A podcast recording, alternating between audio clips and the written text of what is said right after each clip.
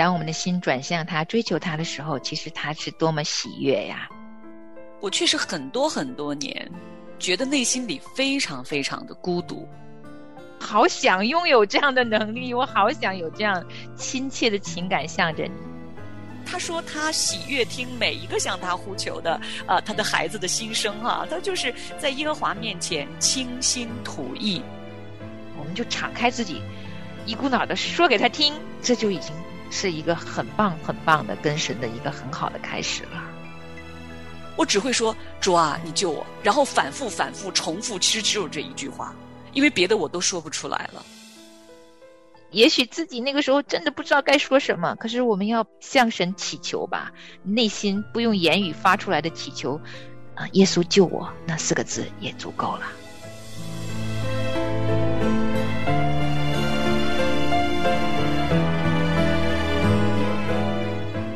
欢迎收听《亲情不断电》特别制作，《忧郁症重生之歌》。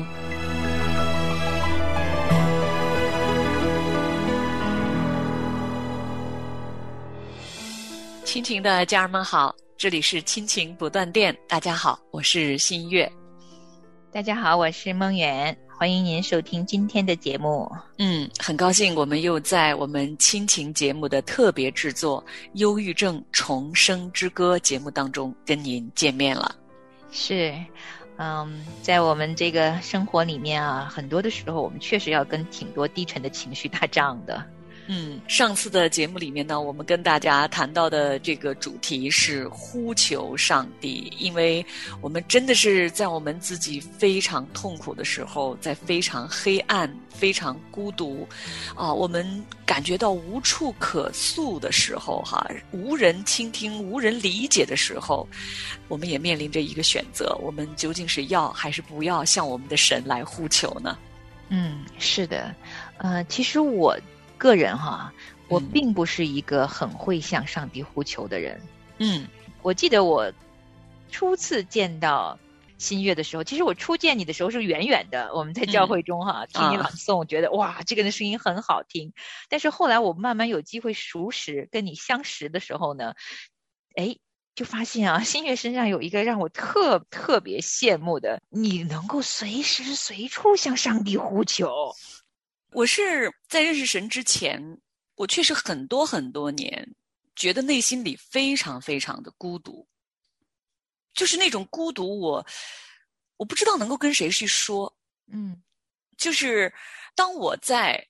我的心里思考一些问题的时候，比如说我为什么活在这个世界上，为什么我会生在中国，是一个中国人。为什么我的家乡就在中国的北方呢？我为什么没有生在中国的南方嘛？啊，还有就是为什么我的爸爸妈妈就是现在我的这个爸爸妈妈呢？也就是说，我的人生的这个坐标这个点为什么就定在了中国北方一个城市里面的这个家庭呢？等等等等，这种问题，尤其是关于我为什么活在这个世上，将来既然我要离开啊这个世界，为什么现在我还会这么的情不自禁的来爱我的孩子、爱我的先生呢？就是我有很多很多问题，但是这些问题都是埋在我内心深处没有答案的。嗯，那我说出来，别人也会觉得，哎，你的生活过得挺好的，干嘛想这些问题啊？嗯。所以，就很多很多年，我内心里边有很深的那种孤独感。嗯，那这种孤独感会让你觉得，其实尽管你在人群中，你就觉得是你一个人在行走。嗯，当这种孤独感很长期的在心里边之后，我被神拣选了以后，当我。透过读圣经，我知道哇，原来这一位神，这一位主耶稣，他是随时随地，他可以倾听我说话的一位神的时候，我就把我 里面所有的喜怒哀乐都一股脑倒给了他。嗯，我就说呀说呀说呀说呀，哭也说，笑也说，啊，有时候就走在路上，我就自言自语。嗯嗯，有时候我觉得我都太多了，好像这个你里边涌出来的那个话哈，你的就来不及把它变成有声语言说出来的时候哈，我就写，嗯，就把它写下来，写啊写啊写啊。那真的是那段时间，我觉得哇，我我记得我刚刚认识神的时候，听到一首歌，呃，听众朋友们应该也比较熟悉的最知心的朋友。嗯，我就觉得主耶稣就是最知心的朋友，所以有很长一段时间，我一听到这首歌我就哭，一听到我就流眼泪。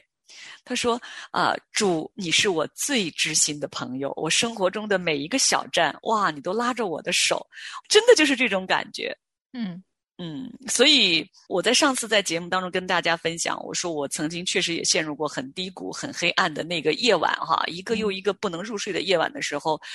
其实我内心里只剩下了唯一一个我觉得我在世上可以做的事情，就是呼求上帝。嗯，其实我的呼求很简单，我都不知道怎么说我的痛苦了。那会儿我就说主啊，求你救我。嗯，你说你能救我，那就求你救我。嗯，我只会说主啊，你救我，然后反复反复重复，其实只有这一句话，因为别的我都说不出来了。是啊，嗯，但我每次听你这样描述的时候呢，我每次听完，我还是心生 羡慕，因为你是一个，我觉得神格外施恩给你，让你就是这么，嗯。经常就是你，好像你一信主，被神一拣选，你就已经会跟他说话了，就是好自然，你就可以讲了，你可以诉说你所有的情感、喜怒哀乐，向着神，就是对标极其精准。所以我也觉得你是个好蒙福的小孩儿，就认识你这快六年的时间，真的看到你从内向外的越来越美丽温柔啊！我真的。就看到一个好美丽的见证人在我身边环绕着我，我为你感恩，那我也很感恩能认识你，这是真的。我记得五年多以前羡慕你的时候，我也在想，为什么那个时候的我好像只有羡慕的份儿？其实我已经认识神有一段日子了，嗯，我知道耶稣是谁，我也知道耶稣爱我，知心的朋友，我也知道他是我世上唯一的盼望，是我的救主，是我的主。可是你知道，有的时候我打开圣经的时候啊，嗯，我觉得好像上帝是用他的话语在教导我生活，这个层面我可以认知到，嗯，就是教导我学艺，使我归正，什么做错了赶紧认罪，就是这些似乎好像是我小的时候幼年被父母教导。被老师教导一样，这部分呢，我可以感受得到。但是你说让我把我内心的喜怒哀乐啊，这么痛快淋漓的，全然第一时间向着神倾诉，向他呼求，向他诉说，其实，在五年多以前那个时候的我还不能够完全做到。可是呢，我有这种渴望。因为我羡慕这个状态，我知道他是好亲的，所以我愿意。所以我记得那个时候，我有跟神说，我做不到，但我好想拥有这样的能力，我好想有这样亲切的情感向着你。所以慢慢慢慢啊，这么多年，快六年了过去了，现在的我呢？已经慢慢慢慢知道随时随处倾泻我内心所有的情感给神了，倾诉这一部分哈，那个时候的我，我不知道是哪里障碍了。我后来有慢慢求问神，我觉得在我自己的生命成长里，是因为那个时候我都不知道怎么跟我爸妈讲这些话的哦，就是也没有跟任何一个身边的呃亲人。就是抒发过我内心这些情绪，甚至于我在最幽暗低谷的时候呢，我会跟神说很多很多话，也会求助，但是不是情感类的表达。嗯，所以我相信每一个人的生命的点都不太一样。可是我们认识神以后，神会借着周围的人啊，就比如说圣灵借着你，让我看到哦，原来是这个样子，是可以做到这么痛快淋漓的把情绪都给神的，然后我就慢慢。知道我原来我有这样一个方向，可是那个根基，我相信我们两个是一样的，因为我也是被神带在身边的小孩儿，他一再一再告诉我要定睛在耶稣的身上。嗯，每一次觉得自己嗯难过的时候，可能真的就像你说的，难过到情绪不会表达的时候啊，我会去触摸耶稣那一双有钉痕的手。嗯。知道那双钉痕的手，啊，就在我周围。只要我愿意伸开我的手去触摸，我就知道那是真真实实存在过的。耶稣他如此用生命救过我啊，那个爱是真实的，所以就鼓励我一次又一次开始学习向上帝呼求，越来越多，越来越多的时候，哇！我现在也是一个情感表露非常痛快淋漓的小孩，而且做上帝的小孩太幸福了。哇，梦圆，我刚刚听你这样分享，真是真是为你感恩，为你高兴哈。嗯，你说你认识我的时候，然后你看到我这样的跟神表达我的情感啊，诉说我的心里话哈，你觉得怎么我一下子就会啊？其实那个时候我认识神也有好几年了，我一开始也不会的。我一开始你知道吗？我一祷告就磕磕巴巴，嗯，说不出话来。那时候刚刚认识神，只是就像小孩真的是牙牙学语的时候，一开始只能蹦出一个字儿、两个字儿来哈。我真的非常非常感恩的是，神赐给了我一个就是想要读他话语的这个心，嗯。所以我在起初真的是不会跟神说话的时候，我，但是我我想我认字儿啊，那我想读圣经啊，就是就是这么多年，我都不知道世界上的这本圣经在写什么啊。那我认识神之后，我就特别特别想明白圣经到底写了什么。所以我确实是花了很多很多时间来看看究竟这位上帝，我所信仰的这位神，他透过圣经在跟我说什么。那所以也是在啊很长很长一段时间，就是上次节目我们分享的哈，我慢慢听慢慢看我的爸爸跟我说什么，然后我就慢慢学习啊跟我爸爸来说一说。一开始呢只会在跟神面前说主啊，哎我家里孩子有这个需要，然后先生有那个需要，然后我自己又是这个事儿不知道怎么办，那个事儿不知道怎么办，只跟神说事情，嗯，每天一大堆的事情。跟神说，真的是一步一步的，才慢慢的啊，好像我明白我内心里，呃，因着认识神，因着圣灵的引导，我对自己内心里认识更多一点的时候，我可能才会更多一点触及到我自己的这种啊心理的情感呀，啊我的思想啊思维这个层面，真的是一步一步的，真的是就是被爸爸带着 教着怎么说话，然后怎么再多说一点儿，因为神。他说：“他喜悦听每一个向他呼求的啊，他的孩子的心声哈。他就是在耶和华面前倾心吐意。哇，我我特别喜欢这句经文哈。刚才梦圆你说哈，这几年来神带领我们每一个人的这个时间和路径是不一样的。但是我跟你之间呢，我们有一个非常呃一致的一个呃特点，就是我们两个都非常喜欢读上帝的话语。”嗯嗯，这是神赐给我们的一个共同的礼物，就是一个饥渴慕义他话语的心。对，因为我是一个不知道怎么跟上帝对话的人，所以上帝是用他的话语先展开在我的面前。嗯，我还记得最初开始读神的话语的时候呢，我内心是有一点紧张。然后，可是呢，这种紧张是一种很确喜的紧张。嗯，我我想这也是神给我一个特殊的礼物，就是我没有那种惧怕。就有的人觉得说，哦，圣经我不要去碰，因为这好像是一个他不愿意去了解，好像又很深奥，有很多学问，很多很多的理智的思维在里面。好像我没有，圣经对我来说就是直白的上帝想跟我说的话语，我就把它当成上帝在跟我说话。我是用耳朵在读圣经。嗯。而且我很爱神的话语，是因为我慢慢读出了神心意里面，他其实真的有个心意。为什么有这么好的话语留给我们，这么多话语留给我们呢？整卷圣经，神不知说了多少话跟他所爱的人。为什么会有这么一本圣经存在？真的，这本身就是一个奇迹来的。为什么会有我们整个中文圣经的存在？哇！我越读圣经越了解，我就越爱读圣经，而且慢慢圣灵训练我啊，就是无论是哪一卷圣经，我打开读的时候呢，会有那么一句话、两句话跳到我的心里面。嗯，其实当我们有这些忧郁困扰着我们的时候，其实很多的时候，像我个人是这样子的，其实就是我的内心会困在里面。而神的话语真的是，他会直接到我内心深处最深的那个地方，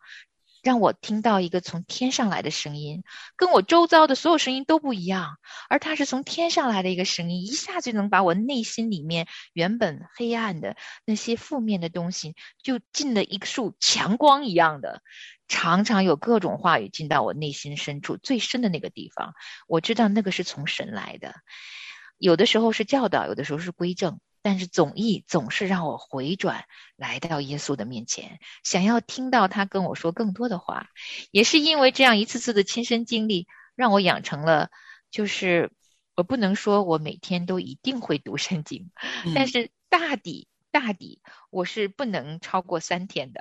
如果我三天没有去好好读圣经，听听神跟我说啥，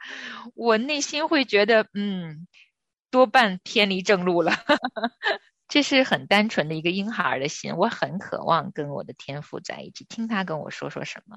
嗯，因为我们透过圣经，我们知道神他是个灵，神是个灵，他无处不在，无所不知。不管我们是飞到天的那一边，海的哪一边，对吧？不管是白天还是黑夜，神他总和我们在一起。那所以呢，当我们呼求上帝的时候，也许那个时候哈，可能我们都不确定我们说的这个话，神你喜欢不喜欢呀？可是上帝他确定可以听见我们在对他说话，也确定上帝他喜悦我们转向他对他说话。当我们的心转向他追求他的时候，其实他是多么喜悦呀！祝，你是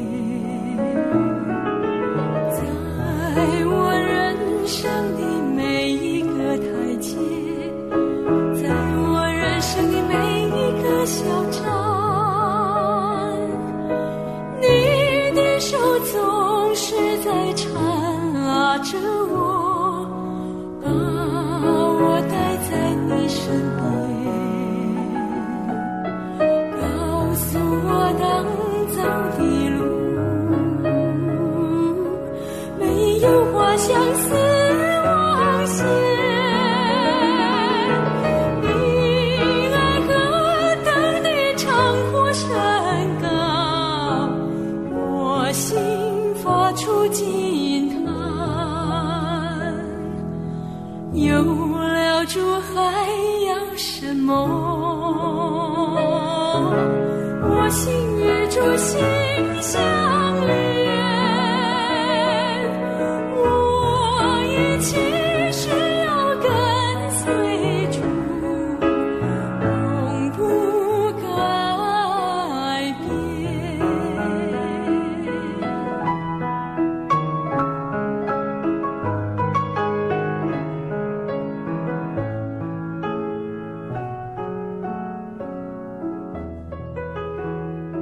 吃，如果一个人从来没有读过圣经，哈，呃，这本书的作者是说呢，你可以先从开始阅读诗篇开始，因为诗篇里面有很多话语可以直接化成你的祷告，化成你日常跟神的对话。那我自己呢，是先从福音书开始读的，嗯我觉得也是一个好方法，因为你要知道耶稣是谁呀、耶嗯稣说过什么呀？那嗯，福音书里面有太多太多耶稣说的话，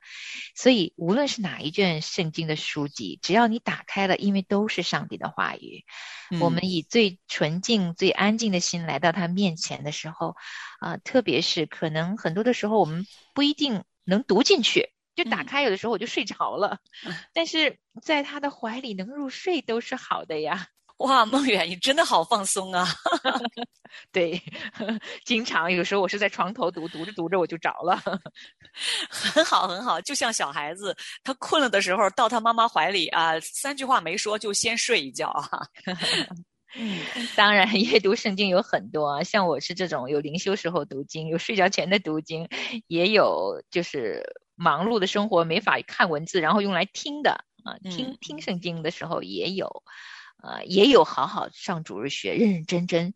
嗯，好好去学一学圣经的时候，这都算是我们亲近神的时候啊。嗯，所以不一定是非要把自己限定在用某一种方式、某一种形式，或者固定在某一个啊、什么地点或者状态下来读神的话语。任何一个时候、任何一个地点，只要你愿意，你都可以啊来读神的话语，或者来听神的话语。在我们跟大家一起来学习的这本书哈啊，《忧郁症的重生之歌》当中呢，这位作者他有一个观点，其实也很触动我哈。他说，信仰呢有很多不同的感受，有可能呢是喜乐的啊，洋溢着热情的，也有可能的时候呢，你是处在抑郁的，甚至是处在一个非常低沉的状态里的。那接下来他说呢，他说信仰就只是单纯的转向上帝。嗯，是啊，就像当年亚当嗯跟夏娃他们犯了错，躲起来了，不敢见神了。本来跟神那么亲，在园中都一起，神跟他们同在的，他俩受诱惑，犯了罪，得罪了神，第一个反应藏起来了。嗯，神就喊他们：“你们在哪儿啊？对呀、在哪儿啊？”这个声音穿越了时空，对每一个人在说话。人啊，你在哪儿啊？回来吧！其实我觉得真的是我们每一个人内心深处，如果知道上帝存在的时候，就用你最真挚的一个情感来寻找他吧，不在乎我嗯。们真的知道多少，而是那份真挚。就是我们可能特别累，特别无助，也不嗯。知道该怎么说什么，很多真理也不知道是呃那么精准哈、我们就是在一个最小孩子、最婴孩的状态中，是一种真诚的渴望，他是真真实实的在乎我们是否走向这一位愿意倾听我们的上帝，就是我们愿意走向他，也知道他听我们讲话，我们就敞开自己，一股脑的说给他听，这就已经是一个很棒很棒的跟神的一个很好的开始了。嗯，其实到最后最后哈，我也特嗯。别要、呃分享一件我也是我真实的经历。其实我真的是很爱读圣经的，我常说圣经是我的命，就是我生命里面啊、呃真的就像圣经说的一样，我们活着不单单只是靠食物，真的是要靠耶和华口中的话语，嗯。他的话语是我们真正的生命气息。嗯。嗯，但也有那么一段时间，在我自己忧郁症很深的时候呢，我也分享过，我有三长达三年，我其实不太能打开圣经，就是、文字版的圣经，我其实嗯打不开。那我现在也不知道为什么，但那段时间确实就是我看着它嗯落了尘土，我也不愿意去把那个尘土 去擦干净，就是望一眼，但是我不愿意打开它。可能我想，有时候情绪到了一个低谷的时候，我们未必能够呃在那个当下去打开圣经来读哈、嗯，但是我觉得神的恩典在于，他用其他的方式包围了我。这本书的作者呢，他也有说，我们能够每天固定有时间读圣经、亲近神，这是好的无比的。嗯但如果我们真的有那么一段时间没有办法固定下来，甚至于还没有力气打开圣经去读的时候呢，可能你周围会有一位好朋友陪着你一起，你们两个能够一起祷告，又或者你可以像听广播一样，把我们当做是一个空中的伙伴。虽然你不会去跟上帝直接对话，但你愿意让我们的声音陪着你，就像是有另外一位朋友一样。那也是让你整个人的心思借助其他的任何其他的资源，比如说一首赞美诗，也或者只是一个福音电影啊，任何一个福音见证，你是被神的爱所环绕。也许这个爱不是从圣经的话语直接来。可能你还不知道该怎么跟上帝在那时候去对话，可是你把自己放在一个啊、嗯跟神有某种连接的一个环境里面，不要放弃。神的爱是永不止息的，他透过他的话语跟我们说话，也透过周围人的爱，把我们向着生活的一个方向呢，好好的重新再归正、再调整。我们在负荷了这些忧郁的症状的时候呢，真的是有一条盼望之路。这就是最后想留给大家的，就是我们可能要让我们自己放在这样一条路上面，我们。也许自己那个时候真的不知道该说什么，可是我们要向神祈求吧，内心不用言语发出来的祈求，啊，耶稣救我那四个字也足够了。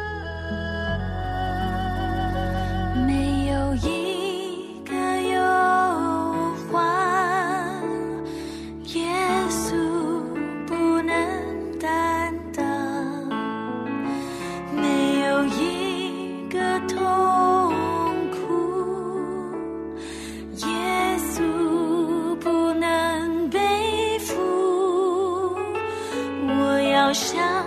高山举